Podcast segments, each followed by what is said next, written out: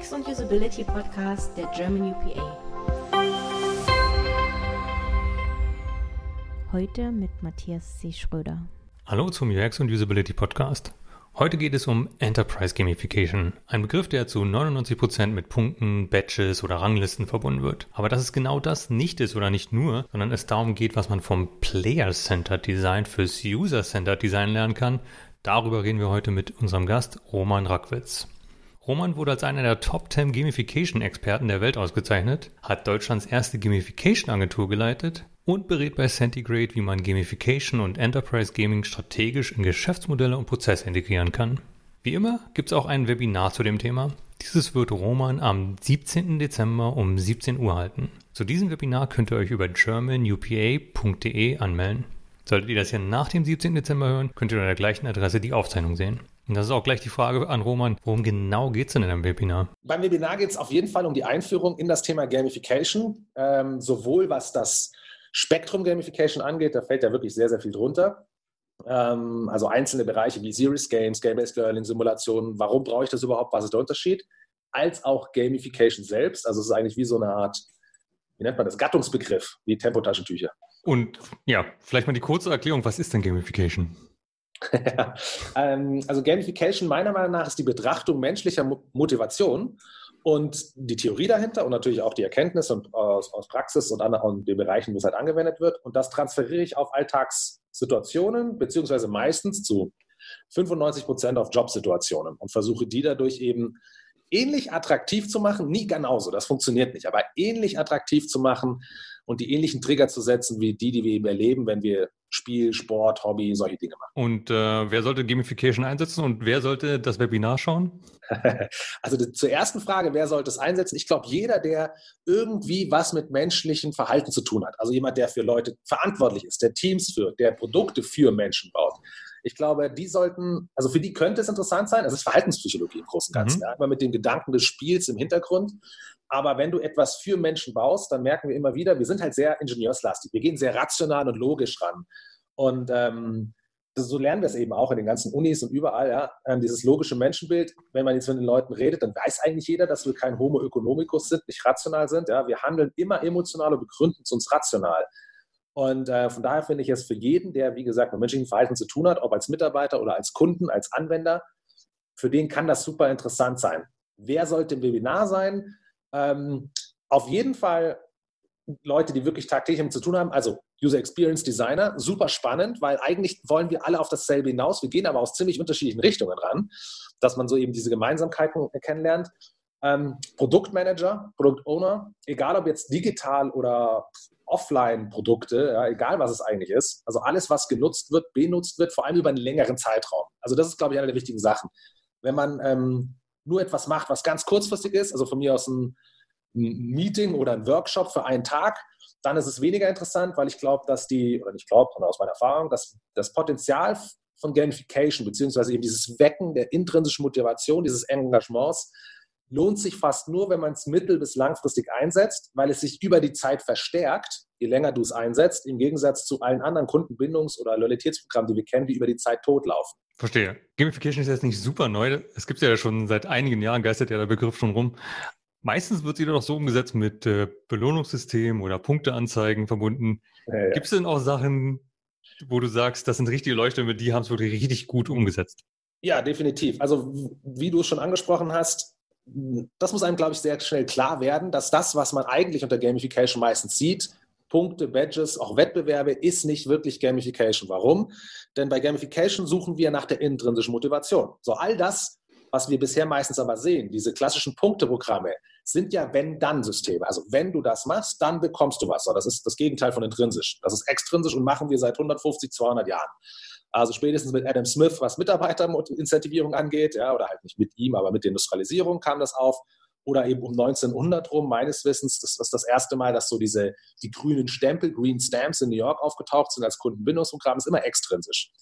Ähm, und wenn man sich das mal überlegt, niemand von uns macht irgendwas wirklich freiwillig, also wie Spiel spielen, wie Sport und wie Hobby und sagt, boah, ich muss das machen, ich brauche Punkte. Also darum geht es wirklich nicht. Ähm, das ist schon mal das Erste. Dadurch fällt super viel schon mal raus, was immer unter dem Begriff Gamification läuft. sondern es geht darum, dass wir ja das anwenden, um die Aktivität selber intrinsisch attraktiv zu machen, ohne dass ich sie belohnen muss. Weil wenn du eine beschissene Aktivität hast und die incentivierst, ist es immer noch beschissen. Da hat also nichts geändert. Bestochen vielleicht, ja. Ähm, also das ist das Erste. Dann Beispiele, ich, ich will einfach mal zwei ganz schnell nennen, ähm, die, die auf die alle, also beide unter den Oberbegriff Gamification fallen, nochmal differenziert werden können, aber aus zwei, aus zwei gegensätzlichen Richtungen kommen. Das eine ist, ähm, wahrscheinlich ein sehr bekanntes, wer sich mit dem Thema ein bisschen beschäftigt, ist ein Serious Game, was ja auch unter Gamification fällt. Serious Game bedeutet, ich baue ein reales Problem in ein reales Spiel. Also der Nutzer weiß, dass er sich hinsetzt und ein Spiel spielt. Und während er das Spiel spielt, löst er aber ein reales Problem. Das äh, wohl bekannteste Beispiel, es gibt ein paar, die sind auch genial, aber das bekannteste ist Folded, also fold.it.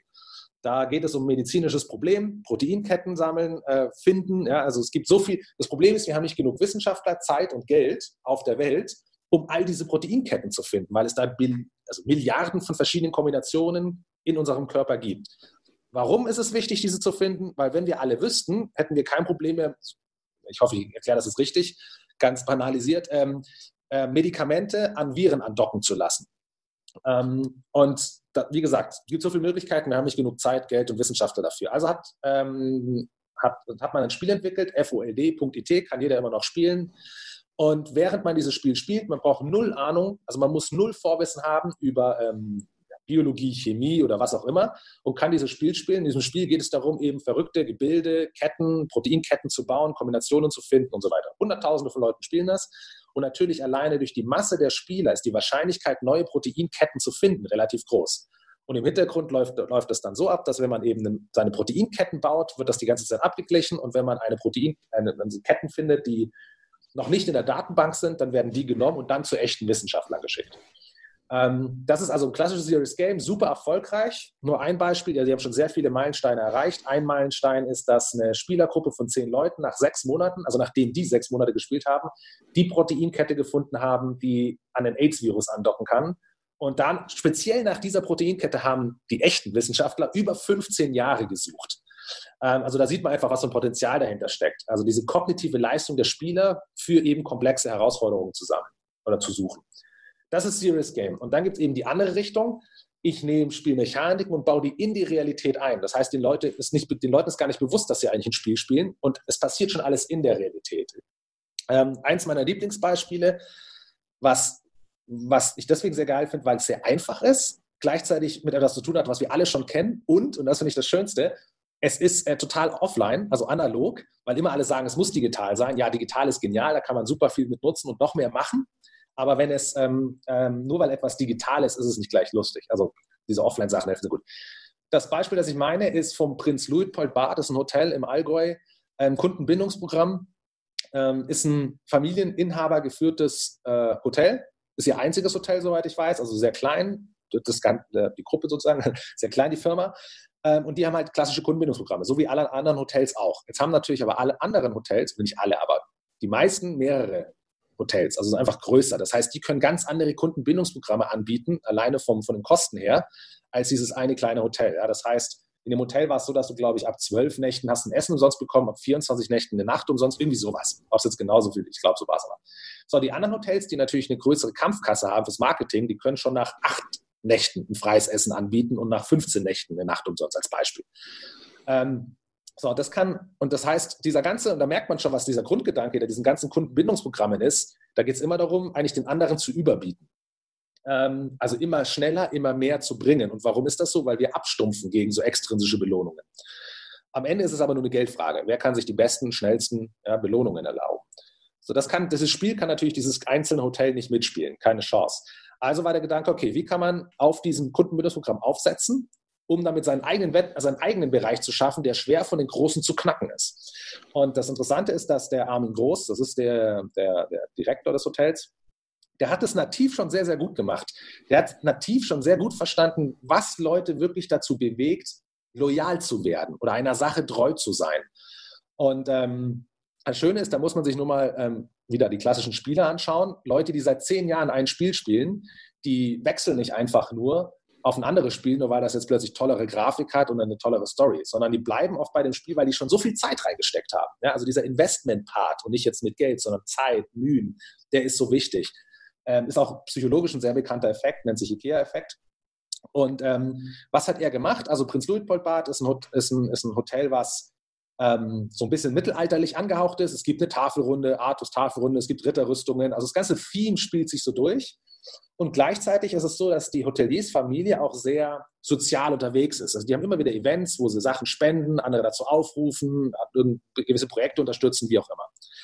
So, und auf dieser Basis anliegend hat der Direktor sich hingesetzt und hat fast, das kann man nachlesen, gibt, einen, gibt einen Blog von ihm dazu, ähm, 300 irgendwas Briefe per Hand geschrieben an seine Top-Kunden ähm, und meinte, okay, Glückwunsch, ja, also warst oft genug hier, also hast du dir eigentlich diesen Bonus freigeschaltet im klassischen Kundenbindungsprogramm, aber jetzt der Punkt. Wir sind ja ein Hotel, ja, wir sind, äh, wir haben uns auch, und jeder weiß, dass die Familie sich dem Ganzen verpflichtet hat, anderen gut zu tun. Ähm, und du bist jetzt bei uns und du hast jetzt den Status des Königs erreicht. Also ja, nicht Gold, Silber, sondern König, wie es natürlich zum Thema des Hotels passt. Aber das, der Punkt ist, als König bist du auch verantwortlich für die Schwächeren. Also zeige uns, dass du es wert bist. Er hat das anders formuliert, aber das ist die, die Idee dahinter. Also im Großen und Ganzen, was er gemacht hat, er hat dafür gesorgt, dass das, was du eigentlich bisher immer hattest, nach wenn du genug Geld ausgegeben hast, also 12 Nächte, 24 Nächte hast du deinen Bonus bekommen, hat er jetzt gesagt, ist immer noch so, aber jetzt musst du zusätzlich noch was machen. Also wo wir eigentlich denken, rational, sag mal, hackt's, der Mensch will einfach und schnell seine Dinge haben.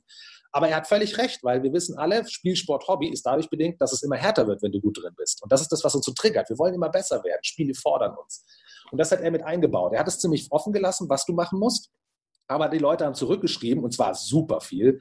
Ähm, und haben dann halt, manche haben es einfach gemacht, haben gesagt, hier ist eine Kopie vom Scheck, ja, ich habe irgendwas überwiesen. Andere wiederum haben aber berichtet, wie sie einen Tag lang in irgendeiner Küche geholfen haben oder was auch immer. Die Leute haben also zusätzlich Zeit investiert, ihr wertvollstes Gut, haben dadurch natürlich dieses, diese Belohnung noch viel mehr wertgeschätzt, weil eine Belohnung, die du dir erarbeitet hast, ist dir viel mehr wert als eine Belohnung auf dem Silbertablett äh, präsentiert. Also das ist dieser emotionale Hook. Und, ähm, und das Schöne ist, dass die dadurch sich besser gefühlt haben, und haben das aber mit dem Hotel verbunden. Dank dem Hotel bin ich ein besserer Mensch, obwohl sie ja die Arbeit gemacht haben. Er hat das natürlich kuratiert, Communities können sich daraus bilden.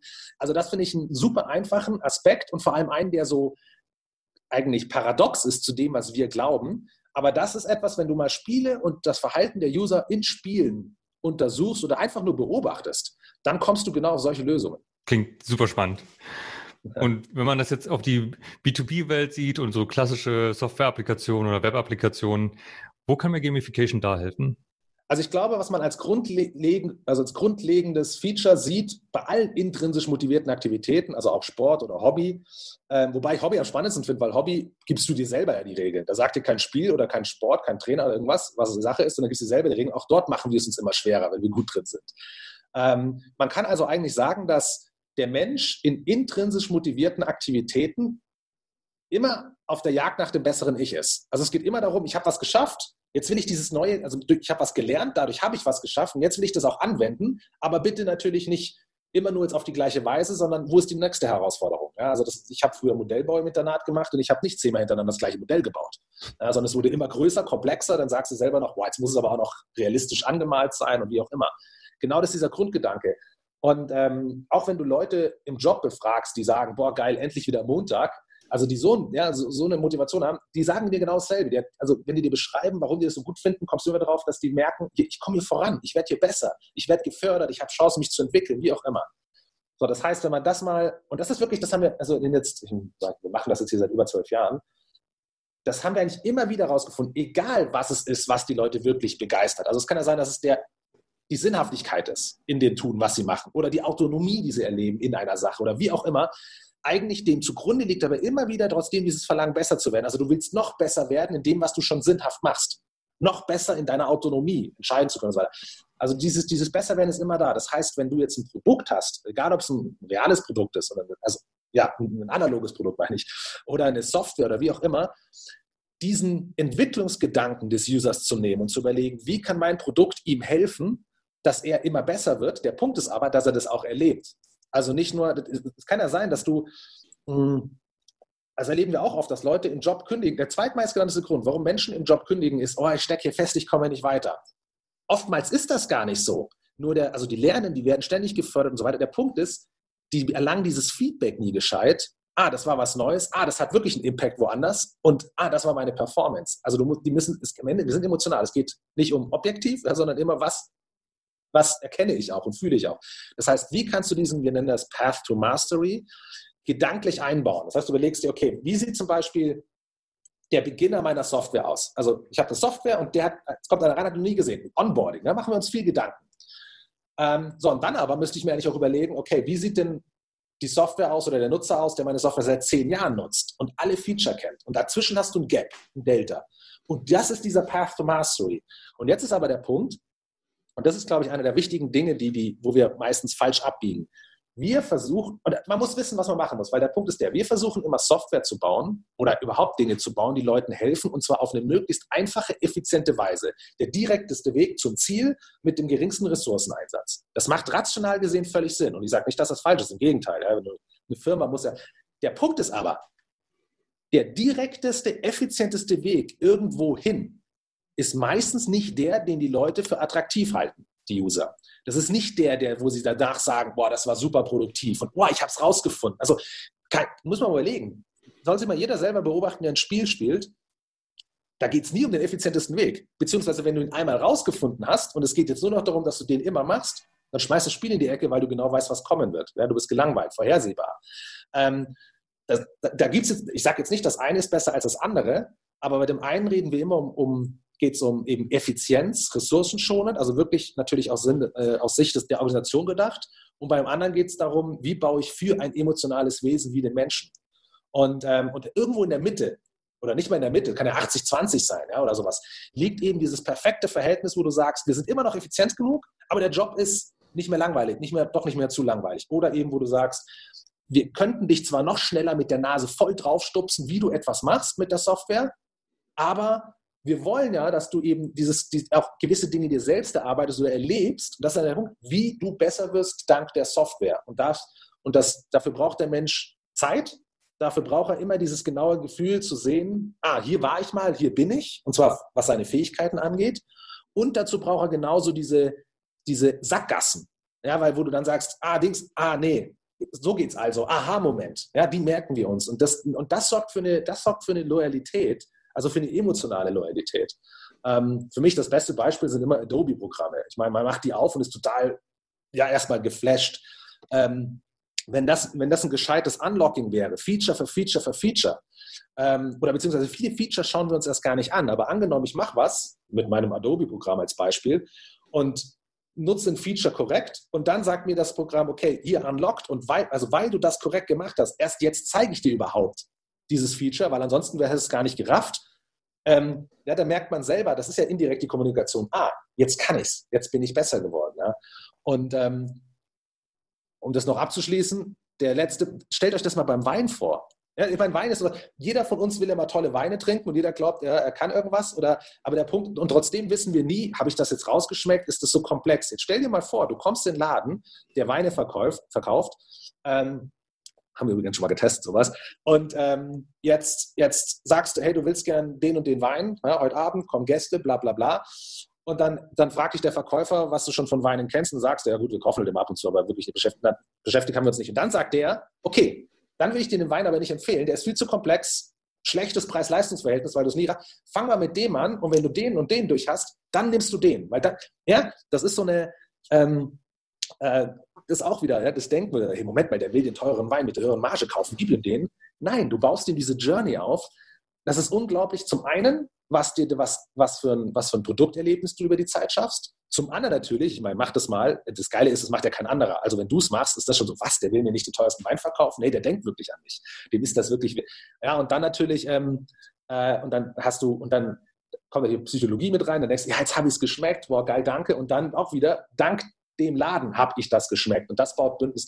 Und so kann man das eigentlich mit jedem Produkt machen, egal, oder auch Arbeitsprozessen, es geht überall. Es ist ein riesiges Feld. Wie fange ich denn da überhaupt an? Also du hast jetzt schon so ein paar Patterns genannt, so zwischendurch. Also es gibt verschiedene Patterns, die ich anwenden kann. Ja. Wie lege ich da los?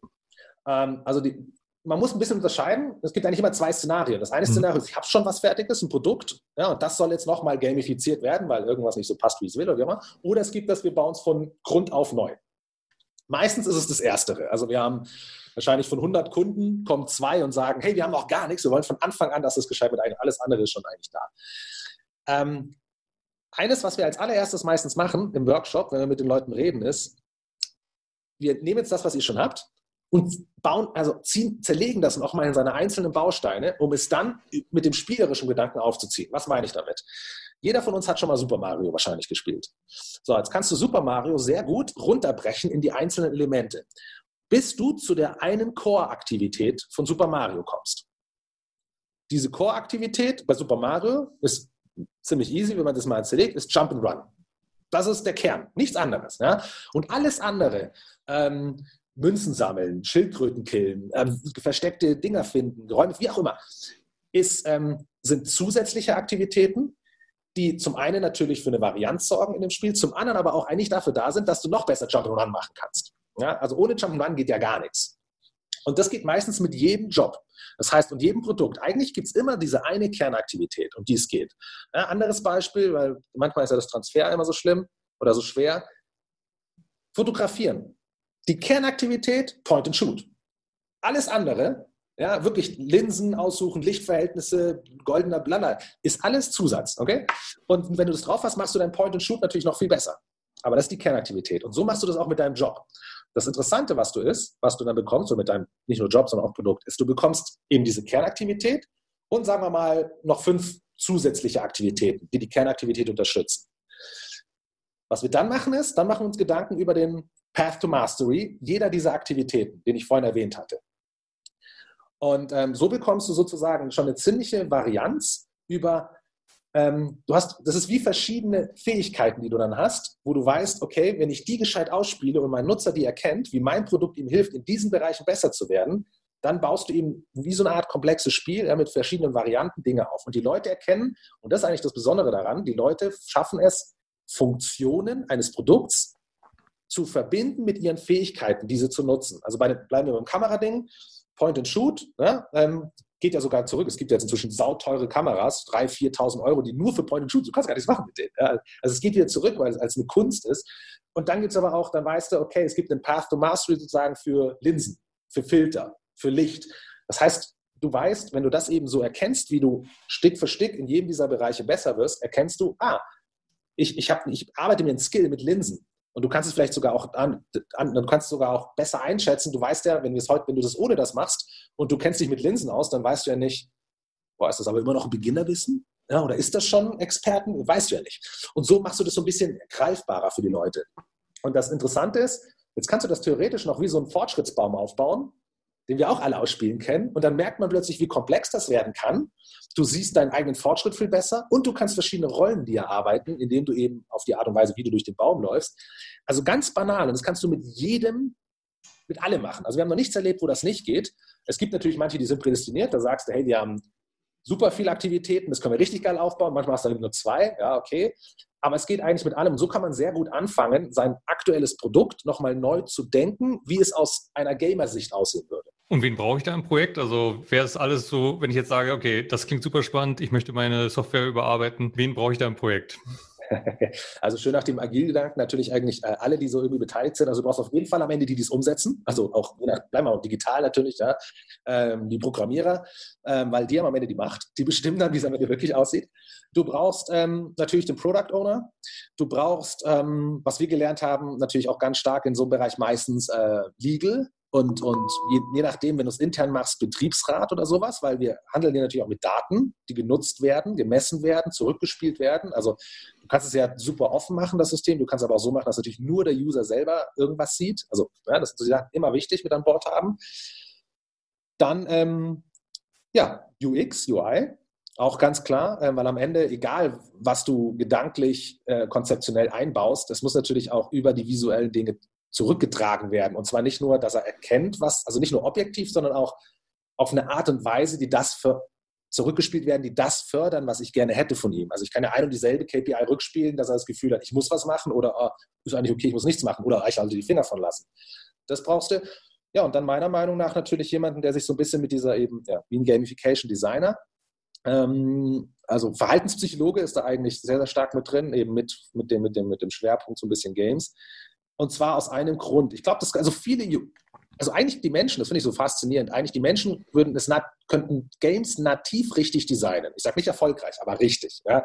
Also wenn wir eine Gruppe haben von Leuten und ich sage zu denen, pass auf, hier, jeder von euch hier sind ein paar Bausteine, baut da bitte den Game für euren Sitznachbar draus dann machen die das. Dann bauen die da Herausforderungen rein, eine Story mit rein. Und wenn ich dann sage, jetzt mach bitte Level 2, dann machen die das schwerer, sorgen dafür, dass es aufeinander aufbaut und so weiter. Und wenn du jetzt sagst, so, jetzt baut das bitte als Produkt im Business für Anwender, dann vergessen sie das alles. Plötzlich geht es nicht mehr darum. Ja? Also plötzlich, haben sie, plötzlich denken sie nur noch, wie belohne ich jemanden, damit er was macht. Also ganz crazy.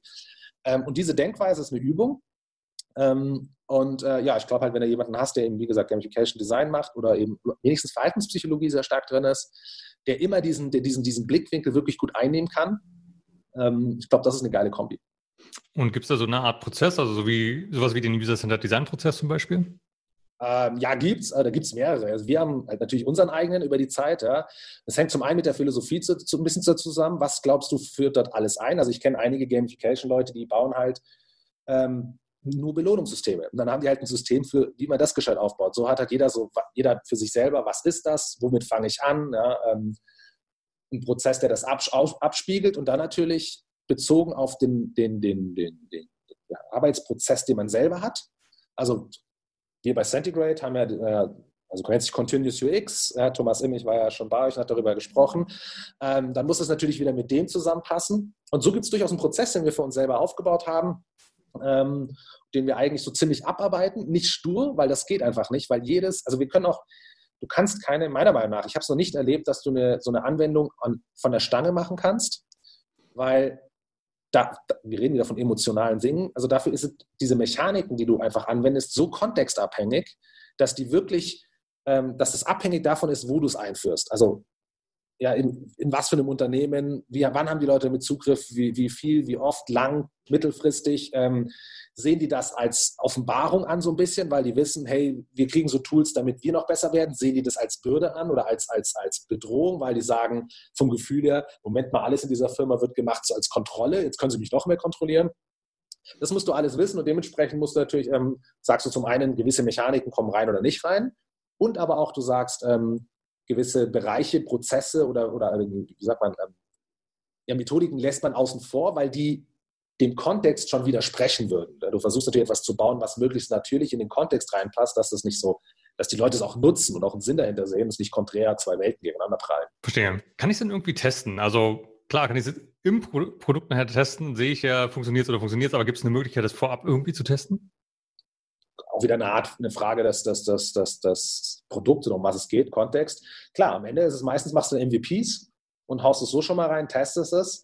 Jetzt ist so ein bisschen das Schwere ist dann dabei, wenn du eh schon auf Langfristigkeit testest und das ist immer das Schöne, ja, das ist wie bei, wie ich es vorhin gesagt hatte, mit dem Beispiel mit den Leuten, die seit zehn Jahren ein Spiel spielen so lange braucht man nicht testen, aber wenigstens sechs Monate. Also Dinge verstärken sich, je länger du sie nutzt. Ja, das ist so meistens das Ziel, ähm, was wir erreichen wollen, um dieses Engagement, zu schaffen. Sondern musst du natürlich irgendwo, irgendwo sehen, okay, das funktioniert kurzfristig, aber funktioniert es wenigstens auch mittelfristig. Oder kurzfristig siehst du nicht viel als Impact, aber dafür sind noch nicht gebaut, sondern da, da, ist alles beim Alten. Aber wenn Leute das schon mal so und so lange genutzt haben, dann fängt es an, zu, zu, zu seinen, seinen Impact zu zeigen. Das muss man sich halt vorher ähm, bewusst machen. Und dann muss man halt MVPs machen und natürlich viel User Research gehört mit dazu, ähm, ganz klar. Äh, das ist ein Bereich, den, den auch wir hier wirklich sehr groß schreiben, also eine eigene Abteilung äh, aufgebaut, extra nur dafür. Ähm, das ist, ja, genau. Und dann bei, wenn wir natürlich über reale Produkte reden, dann wird es ein bisschen, also reale Produkte, sorry, ich mal, digital ist genauso real, aber halt äh, Offline-Produkte, ja, äh, Möbel oder was weiß ich immer, Autos, ja, dann, dann, dann wird das Ganze natürlich ein bisschen, na, kriegt das eine andere Dimension. Alles klar. Jetzt nochmal ein äh, Level höher, also der ganze Gamification-Bereich. Wo sind denn da so die aktuellen größten Herausforderungen? Ähm, zum einen die Aufklärung, ganz klar, weil die Leute kommen zu dir und sagen, äh, dem, also die kommen eigentlich mit dem richtigen Gedanken, die wollen Leute motivieren, aber die haben dieses Menschenbild, das funktioniert ja nur über Belohnung. Das ist das Menschenbild und das ist die größte Herausforderung, weil dann brauchst du erstens das machen wir schon seit Jahrhunderten. Dafür braucht man kein, nicht Gamification. Ja, das haben wir Belohnungssysteme, Incentivierungssysteme, wie auch immer. Ähm, das ist das eine. Ähm, das andere ist, dass meistens Gamification, das ist naheliegend eigentlich, oftmals für die Bereiche genutzt werden soll, die sehr monoton sind. Also das ist meistens auch der größte Need dabei. Jetzt muss man leider sagen, dass einige dieser Dinge, ich sage nicht, dass die nie dafür geeignet sind, aber sie sind sehr schwer geeignet, weil was macht Monotonie aus? Vorhersagbarkeit, Effizienz, ja, also man weiß, es ist einfach, ja, es soll ja keine Varianzen geben. Das ist ja gerade das, worum es geht, gerade in so, das nehmen wir Praxis- äh, oder Paradebeispiel, äh, Produktionsstraße. Ja. Jetzt ist es aber auch, das, das, braucht, das, das ist kein No-Brainer, es ist ein No-Brainer eigentlich, also es verwundert jetzt keinen. Das ist das Gegenteil vom Spielen. Sobald du ja weißt, es wird genau das jetzt im Spiel passieren und das kann ich genau so lösen, dann schmeißt du es in die Ecke. Genau das macht es nicht aus. Das heißt, es gibt gewisse Bereiche, die sind von Natur aus sehr, sehr schwer zu gamifizieren, weil sie schon der Grundidee widersprechen. Man kann gewisse Sachen, also man kann noch gewisse Dinge anpassen, das geht, aber man wird nicht das volle Potenzial ausschöpfen können. Das heißt, ähm, je kognitiver eigentlich eine Herausforderung ist, desto größer das Potenzial für Gamification, meiner Meinung nach. Und das ist auch noch so ein Punkt, der, der kommt immer mehr, das merken wir ganz stark. Macht ja auch Sinn, ja, es wird ja immer mehr zur Dienstleistungs- und, und, und Innovationsproduktivität, wo es hingeht, ähm, auch in Deutschland. Ähm, das kommt immer mehr, aber das ist nach wie vor so dieses Denken, wo es schwer wird. Ähm, genau, und dann halt einer der Sachen ist halt ist auch der, der so ein bisschen dieses das Kulturelle, gerade bei uns. Sobald du nur irgendwie Game, Play, und sowas in den Mund nimmst, ist das sofort, jeder hat so eine emotionale äh, Verbindung damit, wo er sagt, ja klar, funktioniert, aber Moment mal, wir sind ja seriös, wir arbeiten. Also diese, dieser, dieser, ähm, dieser, dieser, diese Trennung im Kopf, dass das eine mit dem anderen nichts zu tun hat, das ist so krass in uns verankert und je stärker, und auch das erlebe ich weltweit, ähm, je krasser eigentlich die, die Kultur aus einer Ingenieursdenke kommt, umso stärker ist das, meiner Meinung nach. Auch das wird immer besser, aber es dauert und gerade eben bei uns so ein bisschen habe ich das Gefühl. Ähm, nicht nur, weil es wirklich so ist, auch, also weil die Leute es wirklich glauben, selbst wenn sie es dann so langsam verstehen, ist immer noch so ein bisschen dieser Punkt, ah, ich kann ja nicht den anderen Leuten sagen, dass ich gerne spiele, weil wir es immer mit daddeln. Ja, so. Also wir haben es super oft, ähm, einer, ja, einer der, der, der ersten großen Kunden da genau erlebt, wo es dann wenn du fragst, wer von euch spielt, oder nicht nur Videospiele, ja, auch, auch Hobbys oder Brettspiele oder Kartenspiele oder als, als Kind, das ist ja dann die Generation, die man so hatte, zum Beispiel diese Paper-Pen-Spiele, was ja völlig okay ist, dass die das als Kind gespielt haben. Keiner meldet sich. Und dann abends beim Essen, ja, wissen Sie, Herr Rackwitz, ja, mache ich. Da merkst du wirklich, wie so diese, diese Hemmung da ist, vor den anderen dafür einzustehen, es auch zu sagen. Und ohne das kann ja, nicht, kann ja gar nicht erst eine Diskussion oder überhaupt mal eine offene, so ein offenes Mindset entstehen, zu sagen, okay, schauen wir es uns mal genauer an. Also meistens, also du kommst oft rein und von vornherein ist schon diese Abwehrhaltung so ungefähr, ja, wir mussten halt mal ein verrücktes, innovatives Thema nehmen. Und das machen wir jetzt auch kurz, aber wirklich in die Produktivität wird es eh nicht reinkommen, weil wir sind ja seriös. Ja. Hm. Genau. Wie steht da Deutschland so im internationalen Vergleich da? Also du hast jetzt gerade die Situation, ich denke mal, eher von Deutschlands Sichtweise ja. beschrieben. Genau, also das Interessante ist, also, ja, also was die, sagen wir mal, was die was das offizielle Bekenntnis zu dem Thema angeht, stehen wir super schlecht da, finde ich. Ja, ich habe natürlich mittlerweile auch meinen Tunnelblick, man ist in gewissen Branchen unterwegs. Ähm, aber was Interessantes ist, ähm, zum Beispiel das Thema ist aus, in den USA ist Marketing meiner Meinung nach Nachfrager Nummer eins ja, für das Thema. Hier im deutschsprachigen Raum, also nicht nur Deutschland, sondern deutschsprachig, aber auch Frankreich und so die Richtung, oder UK auch, ist es eigentlich nur mitarbeiterorientiert, also intern. Was Sinn macht, ja, weil, oder ja, weiß ich jetzt nicht, ob das stimmt, aber so leite ich mir das her. Ähm, wir haben halt natürlich, wir haben echt krasse Personalkosten. Das heißt, demotivierte Leute oder die ihr Ding nur aussitzen, äh, sind um einiges teurer als in den USA, wo das nicht ganz so krass ist, beziehungsweise in den USA hat man auch viel eher dieses Verhalten, wenn mir ein Job nicht passt, wechsle ich, so schnell wie möglich. Hier sind wir schon so ein bisschen mehr in dieser Richtung, ja, ich sitze es halt aus, so ist es halt, Job ja, ist halt scheiße ungefähr.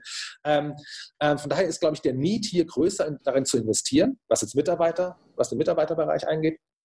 Ähm, und da sind wir weiter als woanders. Das merkt man schon. Ähm, aber insgesamt halt von der Anerkennung her, auch von der Durchdringung des gesamten Marktes, der gesamten verschiedenen Industrien und Branchen, das ist bei uns ähm, nicht so toll. Der einzige positive Faktor ist, ähm, vor zwölf Jahren, also zum Beispiel, als ich mit dem Thema angefangen vor zwölf Jahren, da war das alles noch sehr, also da habe ich das alles auch auf Englisch gemacht, ja, und so. Und irgendwann sagt man dann, nee, Moment mal, wir sind hier in Deutschland, wir kennen die deutsche Kultur, es ist sehr viel Psychologie dabei, das heißt, es ist ein Vorteil hierfür, wir konzentrieren uns hier drauf. Und das Spannende ist dann, dass dann plötzlich auch mehr internationale Kunden kamen, weil die gesagt haben, Moment mal, wenn du das Thema bei den Deutschen reinbringst, dann ist es seriös, beziehungsweise dann, dann ist da was. Ähm, und, ähm, und noch ein anderer Punkt, der ist, der, ist, der ist strukturell, denke ich, bedingt was man stark gesehen hat in den letzten paar Jahren, ist, dass der Mittelstand super daran interessiert ist. Also ja, nicht mehr die ganzen die Konzerne haben damit angefangen, halt als Projekte, die haben die Kohle, Dinge mal auszutesten, aber der Mittelstand ist immer mehr daran interessiert. Und da geht es halt automatisch, also in der Regel um einige schneller, um langfristigere Projekte und auch mit einer anderen Intention, wenn du dann Mittelstand kriegst, der zum Beispiel Inhaber geführt ist. Ja, weil die haben nochmal einen ganz anderen Punkt zu sagen, ähm, ja, also dieses, ich will, dass meine Leute gerne herkommen. Ich weiß, es ist vielleicht, ich kann es nicht direkt messen, KPI-technisch, sondern nur indirekt, was immer nicht gerne gemacht wird, gerade bei Leuten, die wiederum durch KPIs bewertet werden. Ja. Aber diese inhabergeführten Unternehmen, das merkst du, die sagen dann, ja, es ist, es ist ein, ich kann es nicht direkt messen, aber es ist ein No-Brainer, dass wir vielleicht auf der einen Seite ein bisschen mit Effizienzpunkten hochgehen, auf der anderen Seite aber unsere Jobs attraktiver machen, was sich kostentechnisch wieder ausgleicht, ja, durch weniger Fluktuation, Personalmangel, bla bla bla. Ähm, da geht das ganz, ganz gut. Also, und dadurch hat man hier viel dann wiederum langfristigere Projekte, als ich sie oftmals international gesehen habe, in den USA oder Russland oder wie. Und Stichwort USA, also es gibt ja ganze Abteilungen, die sich da befassen, also wir gehen jetzt, reden jetzt mal von den größeren Unternehmen, ganze Abteilungen, die sich damit befassen, die Engagement Rate bei bestimmten Applikationen zu steigern. Und natürlich ja. kommen da auch Gamification Patterns in, zum Einsatz. Und in dem Zusammenhang gibt es natürlich auch die Kritik, welche moralische Verantwortung gibt es dazu? Du selber hast nur von intrinsischer Motivation fördern gesprochen, aber es gibt natürlich auch Pattern, die man sieht, wo es zu, zu einer psychischen Abhängigkeit führt, ja. gerade im Smartphone-Bereich. Wie, ah, okay. ja, ja, völlig richtig. Ähm, ja. Also erstmal, ja, stimmt.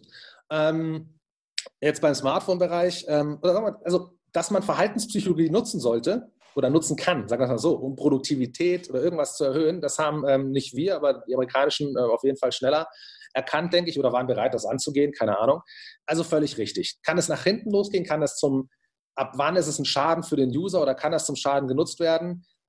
Ja, kannst. Ja, es ist ein Werkzeug. Ähm, ist das leicht zu trennen? Nein. Also selbst bei uns ist es auch so, dass wir, ähm, also man muss dazu sagen, dass erstens gibt es eine Gruppe weltweit, die Gamification macht, die sich zusammengetan hat und zum Beispiel so ethische Grundregeln aufgeschrieben hat.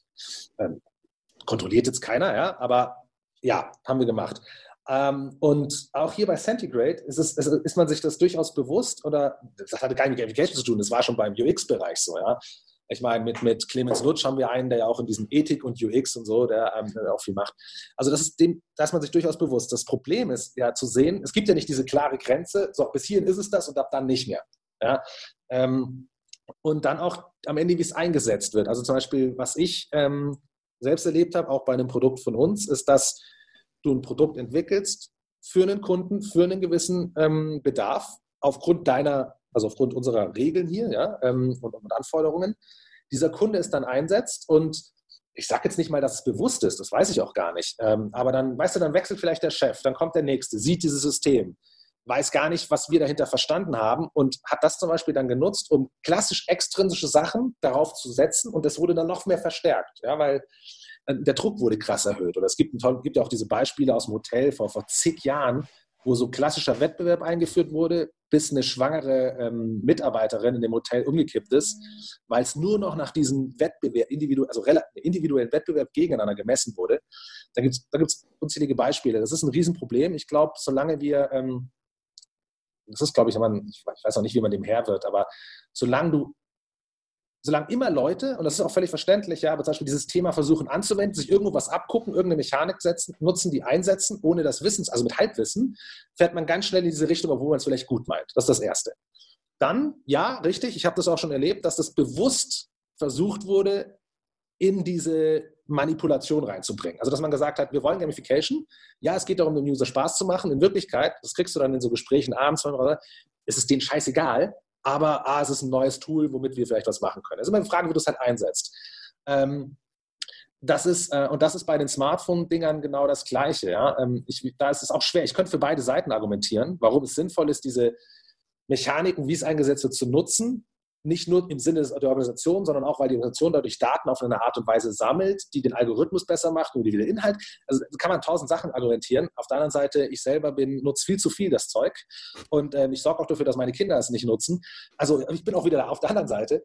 Ähm, ich kann zum Beispiel jetzt nur für uns reden. Wir haben über die Zeit uns einen Kompass entwickelt, den wir, der zum einen aus der ethischen, also aus, aus dem Bereich kommt, bewusst, zum anderen aber auch haben wir uns angeguckt, und das finde ich eine super spannende Sache, wie, ähm, wie Organismen, also einfach allgemein Organismen langfristig überleben? Was haben die für Mechanismen drin, dass sich da ein System nicht aufschaukelt und zusammenbricht? Oder ja, also genau dieser Punkt. Und ähm, gibt ja Biokybernetik und alles. Und da gibt es auch sehr viele Leute, die haben es schon untersucht und haben so gewisse Grundprinzipien rausgefunden. Und die versuchen wir uns auch reinzusetzen, um eben so Dinge auch immer wieder runterfahren zu können, ohne aber den Drive zu verlieren. Also es ist im Spiel ja genau dasselbe. Du bist ja nicht ständig am, am, am, am, an der oberen Kapazitätsauslastung bei den Herausforderungen. So, du bist immer wieder runtergefahren, ja, auch durch, dass du Safe Point, dass du super aussteigen kannst, um dann irgendwann wieder zurückzukommen, wenn es passt und so weiter. Ähm, ähm, es gibt ja auch Mechaniken, die speziell dafür gebaut sind, dass du gar nicht lange machen kannst. Ob die jetzt aus den Gründen gebaut sind, weil man die Leute schützt oder was anderes, ist wieder eine andere Frage. Aber es gibt Dinge, die kann man einsetzen, wenn man solche Gefahrenpunkte sieht. Aber auch da wieder, und das ist ein guter Punkt, super Frage, ähm, musst du von vornherein beim Design dran denken, von vornherein beim User Research das mit reinnehmen. Ähm, und ähm, wir versuchen auch immer zum Beispiel eine Person zu haben, die speziell der Anwalt des Users ist, also ruhig auch überspitzt, die diese Rolle einzunehmen hat, auch intern, weil wir selber lieben natürlich unsere Produkte. Ja, wir wollen, das ist so dieses Menschendenken, immer mehr, immer weiter. Ja, wir wollen das noch besser machen, noch besser machen. Und dann schießt du manchmal das Ziel hinaus. Und dafür gibt es dann manchmal ähm, eine Person, die genau da intervenieren soll. Ähm, aber trotz alledem ein krass, krass komplexes und herausforderndes Thema. Und wo geht es mit dem Feld weiter? Also was sind so die, gerade die Trends im Gamification-Bereich? Also jetzt mal industriemäßig ab, davon mal angefangen, ist es so, dass ähm, also im deutschsprachigen Raum ganz klar interne Weiterbildung ist für mich Nummer eins. Ja, also wirklich Learning. Und zwar Learning, nicht nur, dass du sagst, sowas am Anfang, ah, wir wissen, das ist ein netzendes Thema, wie können wir das ein bisschen bunter machen, sondern auch, wie kann ich diese Spielmechaniken nutzen, um Lernen an für sich effektiver zu machen. Also gibt es ähm, viele Erkenntnisse zwischen Performance Learning und Langzeitlernen äh, lernen und man merkt halt, dass Spielmechaniken oftmals dafür geeignet sind, Langzeitlernen zu ermöglichen, nicht dieses Performance-Lernen auf dem Testen. Ähm, das, das ist gerade eine ganz interessante Entwicklung. Recruiting ist ein Riesenthema ähm, und Onboarding. Das ist so was, was wir hier stark erleben. So langsam kommt Marketing auch in Deutschland immer mehr darauf, ähm, darauf rein, äh, das mitzumachen. Was aber, also das jetzt mal von den Branchen abgesehen, äh, natürlich Industrie, Riesenthema, gerade hier bei uns bei Centigrade, klar, logisch, da kommen wir her, das Steckenpferd, ja, und ähm, äh, da macht es auch wirklich Sinn, ähm, weil es ja auch immer interessanter wird, dass ja, das finde ich, ich habe ja vorhin gesagt, gewisse monotone Jobs sind eigentlich schwerer dafür zu machen. Könnte, ähm, ich glaube, das spielt die Zeit für uns, weil wenn etwas, behaupte ich jetzt einfach auch mal wieder, kann ich auch für sich selber legen, wenn etwas wohl als erstes durch äh, AI und KI und digital abgelöst wird, dann sind es genau diese monotonen Aktivitäten. Das heißt, wir haben wieder die kognitiven, die durch die Leute ähm, äh, ausgefüllt werden müssen und da spielt natürlich wieder, kommt es wieder genau rein. Ähm, ich glaube, vielleicht hoffe ich sogar ein bisschen, dass in zehn Jahren keiner mehr von Gamification spricht. Ich glaube, dass der, der Nutzen dahinter wird bleiben weil wir immer abhängiger werden von der individuellen kognitiven Kapazität der Einzelnen. Und genau dafür ist das, was wir eben hier mit der Verhaltenspsychologie im Spiel machen, genau die perfekten Rahmenbedingungen dafür zu bauen. Ich hoffe, dass der, dass der Begriff ähm, verschwindet, auch wenn ich komplett damit verbunden bin seit Jahren. Aber ähm, weil er eben diese, diese, dieses, dieses Hindernis im Kopf aufbaut. Ja? Und die Leute denken auch sofort an ah, Videospiel, denken an das, was sie auf dem Bildschirm sehen. Und das ist wirklich nicht das, was es ausmacht. Ja, die Videospielindustrie hat Spiele nicht erfunden. Ähm, also das, was man auf dem Bildschirm sieht, kann nicht das sein, was Spiele wirklich attraktiv machen. Das kann helfen zu transportieren, aber mir auch nicht. Also ich glaube, in die Richtung geht es hin. Ich glaube, also man hatte so ein paar Beispiele schon gesehen. Ich glaube, insgesamt wird Verhaltenspsychologie, wo das eben dazugehört, meiner Meinung nach, und Verhaltensökonomie, wird noch wird viel, viel stärker in die Unternehmen reingehen, weil ich davon überzeugt bin, dass wir Erstens wurde es bisher vernachlässigt, komplett. Wir waren ja nur ingenieursmäßig unterwegs fast, also nur technologieorientiert eigentlich immer. Produktivität wurde immer eigentlich durch Technologie geschaffen verbessert. Ähm, dieses, dieses Feld, dass man über Verhaltenspsychologie, Workdesign, dass man da ähm, riesige Produktivitätsschritte machen kann, die mittlerweile, also aktuell nicht ganz mehr so möglich sind, rein durch Technologie. Ich glaube, darauf kommen jetzt immer mehr. Und ich finde zum Beispiel super spannend, dass ja auch so Regierungen wie, wie England und sowas ja auch schon so Units eingesetzt hat, um einfach zu gucken, es geht nicht nur darum, Gesetze zu machen, also aus, aus der Regierungssicht von UK, sondern wie mache ich Gesetze, die die, die auch für die Leute nativ sind zu befolgen. Also die nicht deren, denen entgegensprechen, weil das kostet ja Energie. Und die Leute, und das ist so was Menschliches, haben ja sofort diesen Drang, wie kann ich es vielleicht ausboten? Wie kann ich cheaten? Ja, also äh, als positives Gehirn, Mustererkennungsmaschine, sucht nach diesen Dingern. Ähm, also diese ganze, ganze Denke, die kommt immer mehr und darauf freue ich mich tierisch. Cool. Und du hast gesagt, also du hast schon gesagt, du arbeitest bei Centigrade und bist dort Enterprise Gaming Pioneer. Was macht man denn da so den lieben langen Tag als Pionier? ja, was macht man? Das ist eine gute Sache. Ähm, Äh, ja, gute Titel, ja, was du halt immer mhm. als Titel brauchst. Nein, aber ähm, Enterprise Gaming bedeutet für uns bei Centigrade, es ist eine, also wir sehen das als Matrix. Ja, aber bisher wurde es immer sehr sporadisch einzeln festgemacht. Also es wird dann immer irgendwo redet man eben von einem Serious Game oder man redet von Gamification oder von der Simulation oder Game-Based Learning oder wie auch immer. Und ähm, für uns war das immer nur so, so ein Teil des Bildes. Und was wir schon länger im Kopf hatten, ist eben, dass es dass jedes, jeder dieser, dieser, nehmen wir es Produkte oder Genre in dem Bereich, ja, hat Vor- und Nachteile. Das heißt, ganz gezielt, wenn du weißt, in welchem Kontext es eingesetzt wird, kannst du ganz gezielt sagen, wir brauchen den Vorteil, das nehmen wir mit und nicht das, weil bla bla bla. Ja? Also ähm, darauf werde ich dann, ähm, werde ich dann auch mal im Webinar noch eingehen. Aber auf jeden Fall der Punkt ist, dass also du setzt die einzeln ein in den einzelnen Bereichen, wo sie angewendet sind, und dann kannst du sie aber verknüpfen. Sie können durchaus super zusammenarbeiten. Du kannst durchaus auch als User von dem einen switchen in den anderen. Dann solltest du aber diese Dinge wieder mitnehmen. Ja, dann, dann erreicht. Und so weiter. Das heißt, für uns ist Enterprise Gaming wie eine Art, sagen wir mal, wie soll man sagen? Ähm, da ist immer so der Punkt, dass uns äh, in eine Art operatives Betriebssystem nimmst, mit dem Spielgedanken im Hintergrund, ja, wo du aber ähm, mit den einzelnen Produkten die einzelnen Bereiche, also Produktion, klassisch, Prozesse, strategische Entwicklungen, Lernen, äh, wie auch immer, Entscheidungstreffen ja, und so weiter, hast du die einzelnen Produkte und alle arbeiten zusammen. Also die Daten, die in dem einen generiert werden, die dort passieren, können automatisch in den anderen Bereich mit reingehen, wo Gamification vielleicht zur strategischen Entscheidungsfindung genutzt wird. Und so arbeiten die zusammen. Und das ist für uns eben der Begriff Enterprise Gaming. Ja, was mache ich? Ähm, mir solche Dinge ausdenken, sozusagen weiterdenken, ähm, dann natürlich äh, wir haben, klar, Produkte kommen dazu. Ähm, Centigrade, dann sind sehr, sehr viele Workshops, die irgendwie bei Centigrade machen, mit den Kunden, rausfinden, was ist sinnvoll für dich, was nicht. Also erstmal den strategischen Gesichtspunkt nehmen, daraus entwickeln wir dann eben die Programmatiken bis hin zur Umsetzung. Ja. Und dann geht auch wieder so dieser Continuous UX-Bereich sehr, sehr gut los, wo dann es eben darum geht, das, was wir mit den Kunden erarbeitet haben, jetzt in die Umsetzung zu bringen, Konzeptentwicklung, äh, ähm, technische Entwicklung und dann wieder Integration in das Ganze und das ist äh, ein schöner Cycle der dann so losgeht. Ähm, es ist, also zum einen beschäftigen wir uns damit sehr viel mit Methodik, ja, so ähnlich wie Design Thinking. Dann eben Weiterentwicklung unseres eigenen Prozesses, dann sehr viel Verhaltenspsychologie, ist, es gehört mit dazu. Ähm, dann testen wir natürlich auch so Dinge. Ja. Also wir haben alles, was Virtual Reality mäßig da ist, haben wir auch da und können rumspielen und testen. Ähm, wobei ich offline auch super, super faszinierend finde. Ähm, ja, und viel unterwegs, Aufklärung, Konferenzen, und ja, das ist so, ja. Wir können eine Dokumentation machen. Also was, was ja, genau. der Tag eines Gamification Designers? Das klingt sehr spannend. Jetzt haben wir die ganze Zeit über Gamification gesprochen. Welche Games zockst du denn überhaupt gerade? Oh, gerade. Ähm, okay, ja, ich muss zugeben, leider sind es im Moment fast nur Casual Games, ne, weil der Tag ist einfach voll, also brauchst du diese zwei Minuten, die du irgendwo in der mhm. U-Bahn stehst oder so. Also sind es viel Casual Games. Ich, das habe ich gerade ein ähm, Formel 1 Game, weil ich den Sport auch gern mag. Was ich bis vor kurzem länger gespielt habe, war Lifeline, so ein Text-based was auch geil, Text-based Game. Ja, ich meine, die kommen auch wieder, weil du, du merkst richtig, wie die Leute. Ist ja auch schön wieder, dass du dass nicht alles über Grafik transportiert wird, sondern die Story in deinem Kopf sich entwickeln kann. War vor drei, vier Jahren, glaube ich, auch sogar ziemlich weit oben im App Store. Das ist das, was ich aber liebe, wenn ich Spiele spielen würde, oder wieder die Zeit hätte. Ich habe früher als Kind Ego, also Doom. Ja, aber also mein größter, mein größter Favorit sind, ist sowas wie Command Conquer. Als Echtzeitstrategie, Flugsimulatoren habe ich geliebt. Und ähm, was ich, was ich, ähm, jetzt muss ich gerade mal nachgucken, weil der Name immer, was ich, wenn ich das hier sagen darf, was ich, was ich geil finde zurzeit wieder gemacht, also mir immer runtergezogen habe, ist äh, Truberbruck. Ein Game. Kann man, also gibt es im App Store, sehr geile Grafik, deutsche, äh, deutsches Studio. Ähm, sehr künstlerisch gebaut. Das ist so ein Trend, finde ich, den ich auch wieder erlebe. War, glaube ich, sogar eine Kickstarter-Kampagne. Ähm, geht halt um Rätsel, ja, also die liebe ich halt, so Kombinationen rausfinden, um weiterzukommen.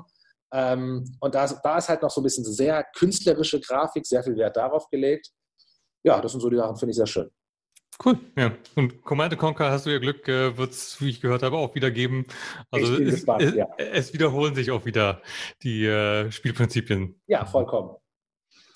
Und jetzt abschließend nur noch, was sind denn deine Top-Empfehlungen? Also erstmal im UX-Bereich natürlich. Was ist dir so in letzter Zeit über den Weg gelaufen, was du richtig inspirierend fandest? Im UX-Bereich, Bereich, ähm, ich habe mich sehr viel sehr, äh, mit Job to be done auseinandergesetzt. Da gibt es ein super Buch, Kale and Coffee, glaube ich, heißt das. Ähm, fand ich super interessant, weil es aus einer, ähm, also auch gerade für den UX-Bereich, weil mit, bei UX, was ich erlebt habe, ist, man kommt immer sehr stark aus der Persona-Gegend was durchaus richtig ist und voll seinen Sinn hat. Ähm, aber es ist ja immer wichtig, das Ganze im Kontext der Aktivität selber zu sehen. Und dieser Job to be done, den, da gibt es zwei verschiedene Schulen und dieses Kale and Coffee ist die Schule, die ich für, für mich für, für, für, für nachvollziehbarer und interessanter empfinde. Ähm, aber diese beiden Welten zusammenzubringen, wo sind die Schnittpunkte und wo kann das eine das, den, das andere befruchten, das äh, fand ich super spannend. Meine nächste Frage wäre, hast du eine Buchempfehlung? Ist das schon die Buchempfehlung oder hast du noch eine? Jetzt für den Jux-Bereich direkt? Nee, dann ist... Dann, äh, kann auch für andere Bereiche sein. Du kannst auch deinen Lieblingsroman nehmen. nehmen aber wenn, also, ja. dann in, dem, in dem Kontext, ja, Kyle mhm. Coffee kann ich super empfehlen. Ähm, wenn es um Gamification selber geht oder um den Grundgedanken dahinter. Ich glaube, eines, was super spannend ist, gerade auch für den UX-Bereich, ist, ähm, das nennt sich A Theory of Fun von Ralph Costa. Ralph Costa ist ein bekannter Game Designer aus den USA und ähm, der beschreibt, und das finde ich, deswegen finde ich das so spannend, der beschreibt in dem Buch sehr stark die Faszination des Spielens vom Kopf aus. Sehr einfach, lustig geschrieben, finde ich. Also es ist kein, kein, kein großer Schinken, es ist nicht äh, schwer zu lesen. Es zeigt einem aber auf, dass es eine Basis gibt oder was ganz, also noch viel, viel anderes und Wichtigeres gibt als die Grafik am Ende und ähm, dass man auch damit beginnen muss. Also wenn man das liest, da sind mir sehr, sehr viele Lampen aufgegangen, habe ich das Gefühl. Ähm, und dann gibt es noch ein inspirierenderes Buch. Ähm, das ist jetzt äh, weniger keine, keine Tools oder Werkzeuge, sondern wirklich eher inspirierend. Das ist auch schon älter. Das ist das Buch ähm, Reality is Broken von Jane McGonigal. Der Punkt dahinter, die redet jetzt weniger über Gamification, ähm, aber die redet sehr viel über das Verhalten des Menschen im Spiel, seine Fähigkeiten, die er da rausholt und ähm, mit dem Grundgedanken, den ich durchaus für richtig halte, ähm, unsere Gesellschaft oder wir als Menschen an für sich sehen uns so, solchen Herausforderungen gegenüber, dass es doch durchaus attraktiv sein ist, der Gedanke zu sagen, wie nutzen wir dieses gesamte menschliche kognitive Potenzial, das jeden Tag in Games fließt, weil es sind ja reine Lern- oder Problemlösungskontexte, um reale Probleme zu lösen. Und äh, wenn man sich überlegt, dass bereits 2006, also die Zahl ist definitiv höher geworden, aber bereits 2006 drei Milliarden Stunden pro Woche gespielt werden. Und hier geht es in der Regel meistens, wie gesagt, um kognitive Aufgaben, dann halte ich das für eine super ungenutzte Ressource bisher. Also das sind so die beiden Bücher, ähm, einmal inspirierend, einmal durchaus schon so ein bisschen Handwerkszeug, ähm, die ich empfehlen würde. Sehr spannend. Und äh, wie schaut es aus? Welche Podcasts kannst du empfehlen?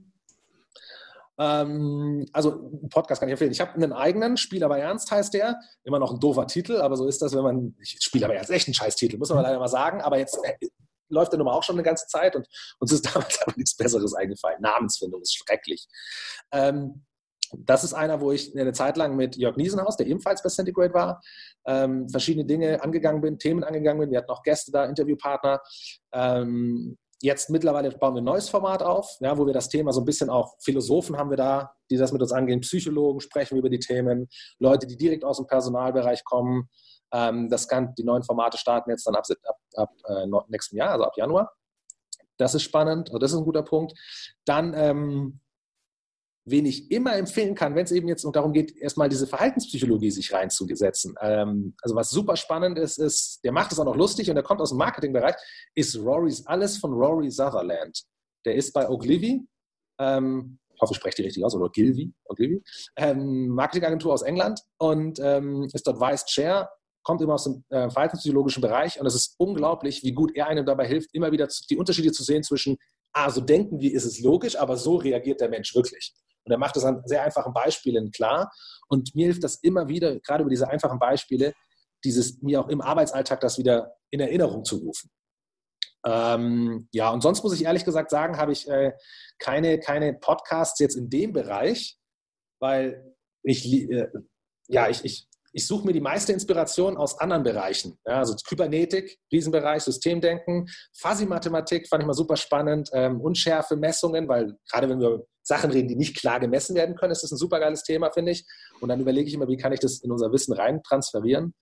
Ähm, genau, da habe ich noch einige, aber halt zu dem Thema. Hm. Und Videochannels, also auch allgemein, gibt es da Empfehlungen von deiner Seite? Ganz klar, alles von Neil Ryle finde ich gut und Dana Riley. Verhaltenspsychologen, die das Dan Riley auch hatten, nur super, ach auch Payoff. Buch rausgebracht, klein, leicht zu lesen, genial. Verhaltenspsychologen, also sehr, sehr gut, wo man einfach, wie man einfach, ja, lernen kann in der Verhaltenspsychologie, das passt ganz gut. Das sind so die, die ich, äh, die ich mir anschaue. Ja, mhm. genau. Und abschließend äh, gibt es eine Konferenz, die du empfehlen kannst? Also, ähm, was Gamification angeht, da gibt es einmal im Jahr den Gamification Day. Der findet in Köln statt. Ähm, sehr, hat eine sehr private Atmosphäre, finde ich stark. Ja, dadurch kann man kommt super zum Austausch. Und die Jungs von VShow die den machen, sind immer wieder sehr bemüht, auch mal neue, neue Formate auszuprobieren und so. Also den kann ich auf jeden Fall empfehlen. Ähm, dann ähm, die Next Act, auch eine Konferenz, auch in Köln, die jedes Jahr stattfindet, auch sehr familiär mit verschiedenen Bühnen. Da geht es sehr viel um, um, um interdisziplinäre Themen, ja, mit denen Unternehmen zu arbeiten haben. Also gerade natürlich zurzeit viel und auch letzte Industrie 4.0, Digitalisierung und dann eben so Themen wie unseres mit rein. Wie arbeiten die zusammen? Method ist öfter da, also der Marketing, der deutsche Marketing-Guru so ungefähr. Ähm, und da bringt man das ganz gut zusammen. Finde ich, find ich auch sehr spannend. Ja, super Tipps, sehr spannend. Wie das ganze Interview. Herzlichen Dank für die aufschlussreichen äh, Einblicke. Ich danke. Wir sehen uns ja dann am 17. Dezember wieder um 17 Uhr zum Webinar. Perfekt, ich freue mich. Ich mir auch. Vielen Dank. Ciao.